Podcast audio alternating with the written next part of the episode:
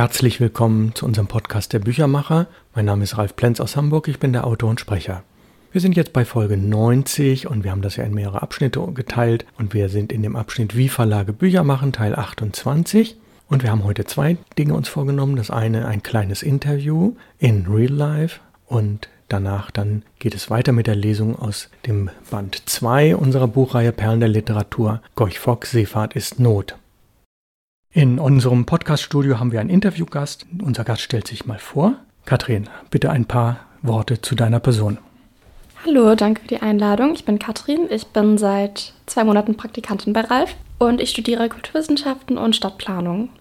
Ja, Katrin, bei uns im Verlag erscheinen einige Bücher in der Reihe Perlen der Literatur und einer der ersten Bände, der schon lieferbar heißt Seefahrt ist Not, ist ein sehr alter Roman, 110 Jahre alt. Und vielleicht in zwei, drei Sätzen, was ist eigentlich die Story? Denn du hast es ja gelesen. In dem Buch geht es um eine arme Schiffersfamilie, die kommt aus Finkenwerder und der Junge eifert seinem Vater nach, der ist Schiffer und die Mutter lebt in ständiger Angst um beide, weil die See ja doch sehr gefährlich ist. Und das Buch hat ein tragisches Ende, das will ich nicht vorwegnehmen. Aber an sich ist die Geschichte sehr einfach. Ja, die Story kurz beschrieben, das war klasse. Und wo, an welcher Stelle oder an welchen Stellen hast du denn besonders mitgelitten oder was gefiel dir besonders gut? Jetzt muss ich das Ende doch vorwegnehmen. Denn die Mutter meinte, sie stirbt jeden Abend um Angst um ihre Männer.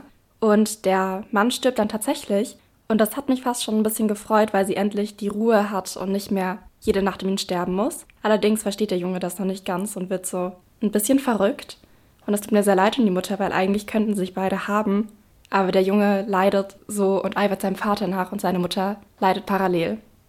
Ja, geschrieben wurde der Roman von Johann Kinner und wir lesen ihn ja auch in diesem Podcast. Ist denn die Sprache, die ja immerhin 110 Jahre alt ist, wir haben das Plattdeutsch ein bisschen eingedeutscht, ist die Sprache einigermaßen zeitgemäß? Konntest du als doch ziemlich junge Leserin mit dieser Art, wie dieser Roman geschrieben wurde, etwas anfangen? Ich würde behaupten, dass die Sprache an sich sehr zeitgemäß ist. Allerdings gibt es sehr viel Schifffahrtsvokabular. Das war ein bisschen herausfordernd. Und die einzige Hürde für potenzielle Leserinnen ist das Plattdeutsch. Meine Oma ist Gott sei Dank Norddeutsch, deswegen konnte ich mir da sehr viel herleiten. Aber da soll man nicht abgeschreckt von sein. Also man kann sich das auch gut mit Englisch erklären. Ja, würdest du sagen, das ist sozusagen nur für die wirklichen Segler interessant oder die absoluten Meerversessenen? Oder könnte man auch noch eine andere Zielgruppe herauskristallisieren, wo du sagst, ja, für die ist das auch noch ganz schön. Und natürlich die Frage, ist das eigentlich ein Buch, was Mädchen oder junge Frauen lesen dürfen oder sollten? Natürlich darf das jeder lesen. Als Kulturwissenschaftsstudentin glaube ich eh nicht mehr so richtig an Geschlechter, deswegen darf das jeder. Und natürlich ist es wie eine Bibel für die, die aus Finkenwerder oder Hamburg kommen. Also die sollte das auf jeden Fall interessieren. Und im Nachwort kann man das auch nochmal nachlesen. Das Buch hat eine ganz tragische Geschichte, weil das in der Nazi-Zeit eigentlich kaputt gemacht wurde, die Geschichte. Deswegen kann man das auch nochmal als Ehre für den Autor lesen und ihm da was Gutes tun. Ja, das ist das Schöne an dem Nachwort. Es wird nochmal ganz deutlich, wir haben auf das Original von 1912 zurückgegriffen. Wir haben es also nicht die verfälschte Version genommen. Und deswegen ist es wirklich ein Buch, was für Leute interessant ist, die sagen, sie interessieren sich für das Leben auf dem Dorf, die, das Leben mit der Elbe, mit dem Fischfang. Und es ist natürlich nicht nur für Norddeutsche. Das würde ich gerne auch noch dieses Gerücht ein bisschen korrigieren. Kathrin, vielen Dank für dein kurzes Statement und vielleicht machst du bei einem der nächsten Podcasts auch wieder weiter mit. Dankeschön, Ralf. Ja, unser Buch Gorch Fox Seefahrt ist Not ist in insgesamt 15 Abschnitte unterteilt, 15 plus ein 16. Der letzte, der heißt ein letzter Abschnitt. Wir sind jetzt im zweiten Abschnitt und ich lese weiter.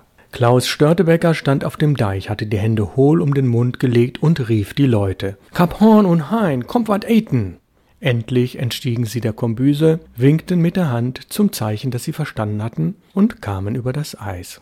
Dann setzten sie sich drinnen zu Tisch, wie es sich gehörte. Auf der Bank mit dem Blumenkranz und dem Namen und der Jahreszahl saß zuoberst der Schiffer.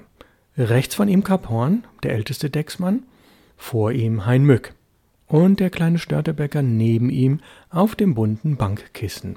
Gesa trug die vollen dampfenden Schüsseln auf. Es gab frische Suppe mit bunten Korinthenklütchen, Safran, Suppenkraut und Muskatnuss fehlten auch nicht daran. Ein Stück Fleisch wie ein halber Ochse groß, kam ebenfalls dazu auf den Tisch. Eine stille Pause, dann ergriff Klaus Mewis den großen blanken Schopflöffel und füllte sich seinen Teller. Als er genug hatte, gab er den Löffel dem Knecht. Störtebecker bekam ihn zu allerletzt, obgleich er sicher am hungrigsten war. An der alten Schiffsordnung, die am Deich galt, durfte nicht gerüttelt werden, obgleich Klaus Mewis sich sonst wahrlich nicht um das alte Wort kümmerte. Fleisch für 'n Schipper, Klötchen für 'n Knecht, Kantüffeln für 'n Jung.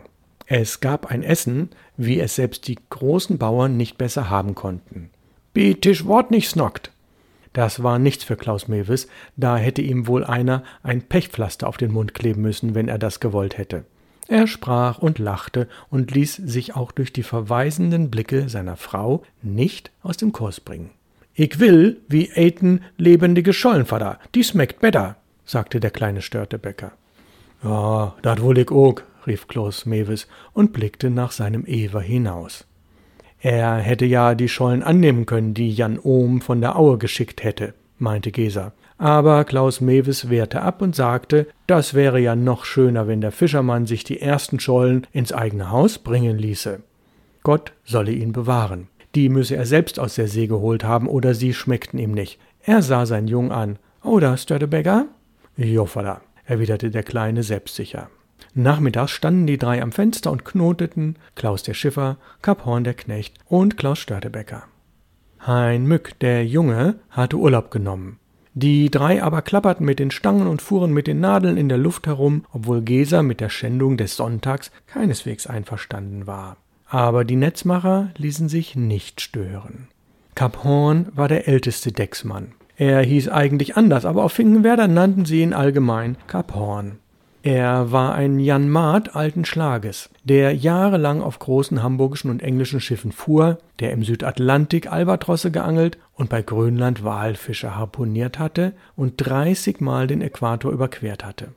Warum er von der großen Fahrt abgemustert hatte und vom Viermaster Vollschiff auf den Fischerewer geklettert war, weiß man nicht. Er fuhr schon zwölf Jahre bei Klaus Mewes und war fast zu einem Finkenwerder geworden, nur in seiner Sprache war noch ein hamburgischer Ton. Er gab oft ein englisches Wort drein, und dann hielt er sich als alt und weit befahrener Matrose für etwas Besseres als die anderen Fischerknechte, die doch höchstens holländisch oder dänisch gehört hatten. Wenn jemand mit Fahrten und Reisen prahlte, dann pflegte er einfach zu fragen, ah, Kaporn? Und wusste der andere dann nicht einmal, was gemeint war, so spuckte er herablassend. Verneinte er aber, so drehte er sich um und sagte, mit Bierfahrern verkehre er nicht. Kam er aber ein Ja als Antwort, so fragte er schnell, Vielmal?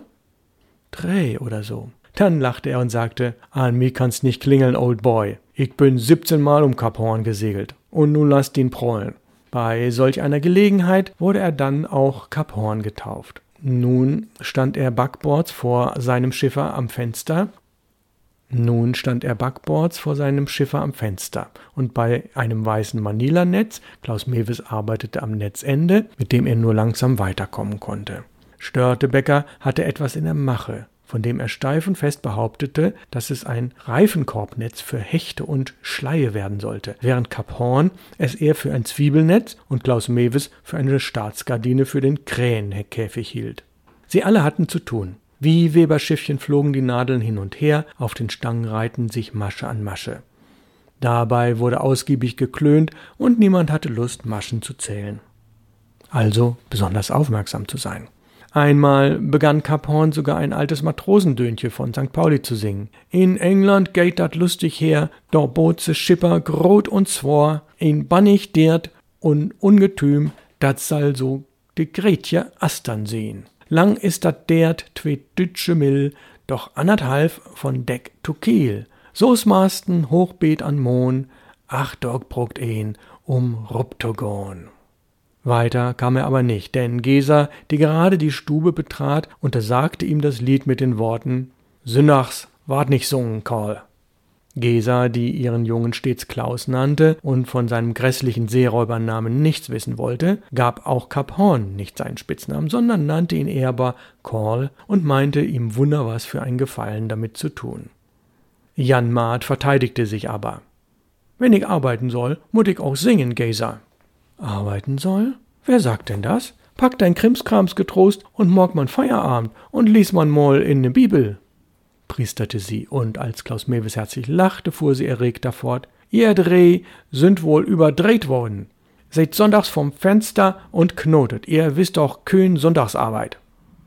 Klaus erwiderte gelassen, es müsse aber sein, denn es sei Tauwetter und das Eis könne jede Tide abtreiben, so dass sie fahren müssten. Er wolle und müsse die beiden Kurren bis dahin aber fertig haben. Und er müsse seine Reusen auch klaben, verteidigte der kleine Störtebecker sich, denn sein Vater solle ihm noch einstellen. Die ganzen Gräben seien doch voller Hechte. Dann sollten sie mit ihrem Kram in der Küche oder auf dem Boden oder auf dem Ewer gehen, fing Gesa wieder an, die sich über sie ärgerte. Sie sollten sich doch nicht von den Leuten sehen lassen, denn am Deich sprächen sie sicherlich wieder davon und regten sich darüber auf. Ah, lass sie ruhig, Mutter, erwiderte Störtebecker sorglos. Ich blieb doch hier, mag tu gern sehen, wenn welche den Deich entlang kummt und mi ins Finster kickt. Und er füllte die Nadel, die leer geworden war, und knüpfte weiter. Gesa aber ging kopfschüttelnd aus der Stube und machte sich in der Küche zu schaffen, von wo aus sie über die Bauerndächer und die Obstbäume in Richtung ihrer Heimat sehen konnte. Sie konnte die Fischer nicht verstehen. Sie war noch keine Fischersfrau geworden und fühlte wieder mit bitterem Schmerz, dass aus ihr niemals eine werden konnte. Immer noch graute ihr vor dem Wasser, alle Schifffahrt war ihr fremd und unverständlich. Sie konnte sich nicht helfen, und das eine ließ sich nicht abschütteln und das andere nicht lernen. Klaus rüstete mit Inbrunst zur Fahrt. Sie sah ihre böse Zeit kommen, sie hörte schon den Regen gegen die Fenster schlagen und den Wind an der Tür saugen und wusste nicht, wie sie es wieder ertragen solle, ihren Mann auf See zu wissen. Sie liebte ihn tief und heiß und lag in seinen Armen wie im Sonnenschein, aber sie fürchtete sich vor seinen Fahrten und wünschte im Herzen nichts sehnlicher, als dass er kein Seefischer wäre, sondern Bauer oder Handwerker oder sonst was an Land. Könnte er nicht etwas anderes beschicken? Könnte er nicht seinen Ewer verkaufen, wie andere Fischer es getan hatten? Aber Klaus Mewis und das tun? Sie musste doch lächeln über den Gedanken. Bis Blankenese müsste es gewiss zu hören sein, sein Lachen, wenn sie davon spräche, dass er an Land bleiben solle. Da saß sie nun in ihrem Glück, um das die ganze arme Heide sie beneidete war eine große Seefischerfrau mit Haus und Hof und Deich, der nach jeder Reise die 100-Markscheine auf den Tisch flogen und war doch nur ein armes Weib voller Unruhe und Bangigkeit. Sie sah immer wieder und überall Wetter und Wolken aufsteigen und konnte ihres Lebens nicht froh werden. Wie so an manchen Tagen sehnte sie sich schon nach der stillen, einsamen Geest zurück, wo sie nichts von Schiffen und von Seefahrt gewusst hatte. Wie so an manchen Tagen, wenn die Elbe mit Gischt und Schaum einherging wie so in mancher Nacht der Wind sie nicht einschlafen ließ. Wie oft jagten die Blitze sie aus dem Bett, wie schreckten sie die Stimmen der Geängstigten der Schifffahrt im Nebel. Und immer allein sein. Der Mann war auf See, der Junge auf der Elbe. Mit dem Finkenwerder Frauen aber hatte sie wenig Verkehr und Freundschaft, weil sie fühlte, dass sie als Nicht-Einheimische nicht ganz für voll angesehen wurde. Wie wichtig sie sich in der Stube taten als wenn sie sie gar nicht vermissten, wie sie lachten, Klaus Mewes am lautesten. Dieses Lachen hatte es ihr angetan, als er um sie geworben hatte, denn so hatte sie noch niemals jemandem lachen gehört. Das hatte sie in seine Arme gedrängt, hatte sie von der Geest in die Marsch gelockt und von dem Heidehof in das Fischerhaus und hatte sie nicht an die Not und Schwere des Seefischerlebens denken lassen. Vergessen war alles, was sie von Sturm und Untergang gehört und gelesen hatte. Da, wo einer so lachen konnte, konnte weder Unglück noch Gefahr sein, hatte sie gemeint, als Klaus sie freite. Er lachte noch just so wie damals. Er hatte es noch nicht verlernt, aber sie konnte es jetzt nicht mehr ohne Schmerz hören. Es schnitt ihr ins Herz, wenn sie an das Finkenwerder Elend, an die Witwen und Waisen, an all die Tränen und unruhigen Stunden dachte. Es kam ihr wie ein Frevel, wie eine Sünde vor. Dass er so verwegen war, machte ihr das Herz noch schwerer, und eine trübe Ahnung früher Witwenschaft hing ewig wie dunkles Gewölk über ihrem Leben. Wie laut sie erzählten, die beiden Seefischer. Gewiss von nichts anderem als von Fahrt und See, und die durstige Seele des Jungen trank es. Der war schon der See verfallen, war dem Deich und ihr schon fremd geworden und wurde es von Tag zu Tag mehr. Es war ja schon ausgemacht, dass er den Sommer mit an Bord solle. All ihr Bitten, war bisher vergeblich gewesen. Es war ein Herzeleid, ein hartes Leid. An sie und ihre Heide dachte kein einziger. Niemand kümmerte sich darum. Wie lange schon war sie nicht mehr zu ihren Eltern gekommen, die ihren Enkel kaum kannten. Klaus lachte, wenn sie davon sprach, sie solle gerne hingehen und alle grüßen, aber was solle er auf der Geest beschicken? Den Jungen bekam sie nur mit Gewalt dazu, dass er mitging. Seitdem er wusste, dass sein Vater sich nichts aus der Gest machte, hegte auch er kein Verlangen danach. Dort sei für einen Seefischer nichts zu tun, echote er. Dort gäbe es ja nur Heide, Sand und Steine und weiter gar nichts. Schließlich aber ging Gesa doch in die warme Stube zurück, weil ihr zu kalt wurde. Sie kramte ihr Strickzeug hervor und setzte sich neben den weißen Kachelofen. Kick mal an, Vater, Mutter knüpft ook, rief der Junge lustig. Kick mal an, Kaphorn, und Sohn will sie wat sagen. Da musste sie wider Willen doch lachen. Was sagte der Pastor denn Gottes, Klaus? fragte der Knecht. Hat er auch bet, dat dat Eis bald verschwindet und wie nach See seilen können? Jo, sagte Klaus und riss grimmig an seiner Knurre. Ich will, da käm wohl ein Westwinder achter. Er blickte über das Deichvorland, auf den die Fleck, das dicke Eis, schon seit Fastnacht lagen. Bis an die Nienstedtener Fall. Bis in die Mitte der Elbe stand es noch, zwar schwärzlich und mürbe, aber es hing doch zusammen. Dagegen war das Fahrwasser auf der Nordseite schon fast frei von Eis. Dort trieben nur noch große und kleine Schollen. Dort segelten dann auch schon die Fischerfahrzeuge vom Auedeich, dem anderen Ende des Eilandes. Dort kreuzten schon die Dreuchever und Jollen, dort fischten schon die alten Werder Jollen nach Stinten und Sturen und die Hamburger Wurfnetzfischer nach Butt, während das Geschwader der Insel Ness, welches aus 30 Ewern, neun Kuttern, sieben Wattjollen, einigen 50 Elbjollen und Booten bestand, noch im Eise festsaß und nicht mit konnte. Klaus Mewes sah, dass zwei weiße Kutter von einem kleinen Schlepper von Blankenese heraufbuxiert wurden, die sicherlich den Bauch voller Schollen hatten, und Klaus Mewes kam sehr in Fahrt. Seine Gedanken zertrümmerte das Eis und brachen sich einen Weg ins offene Wasser.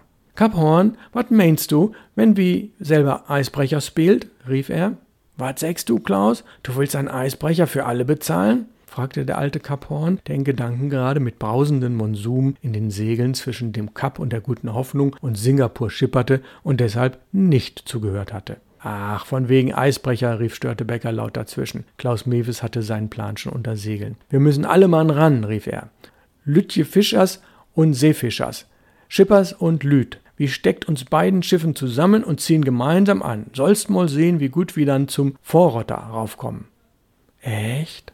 Wat echt? Meinst nit, dat wir so viel Hölpslüt auf'n Haufen kriegen? fragte der Schiffer. Ich help ook mit, versicherte der Junge wichtig. Ich kann wat trecken, Vater. Du bliebst hier, Klaus, kam es aber mit Gegenwind vom Ofen her. Was meinst du, wie du unas Eis kömmst? An Hilfsleuten wurde es wohl nicht fehlen, gab der Knecht zu, aber wer sein Fahrzeug am Eisbrecher machen wollen, das sei das Problem. Der, der am weitesten im Eis stecke, erwiderte Klaus, er selbst. Er wollte es wagen, sein Ewer sei einer der stärksten und könnte es am besten ab. Er wolle gleich am anderen Morgen alles klar machen und Kap Horn solle dann die Deichbewohner aufsuchen und künden, dass die Eisbrecherei mit Hochwasser anfangen solle. Dann könnt wie übermorgen all ob de Schollenfang gehen, Mutter. Hurra, übermorgen geht no say, rief der Junge, warf die Reuse hin und machte, dass er hinauskam. In voller Fahrt lief er den Deich entlang, dass die Enten im Graben ein lautes Gequack anstimmten und sich erst nach und nach beruhigten.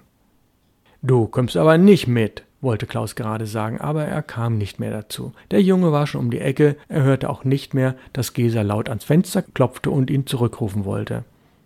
Was will hi? Allen Bescheid sagen? fragte Kaphorn lächelnd, aber sein Schiffer lachte noch lauter und sagte, der? Nee, die will nur de Schuster hin und sin Seestiefel holen. Wenn die klar sind, soll er ja mit an Bord und hi will wohl glieg die erste Reise mitmachen.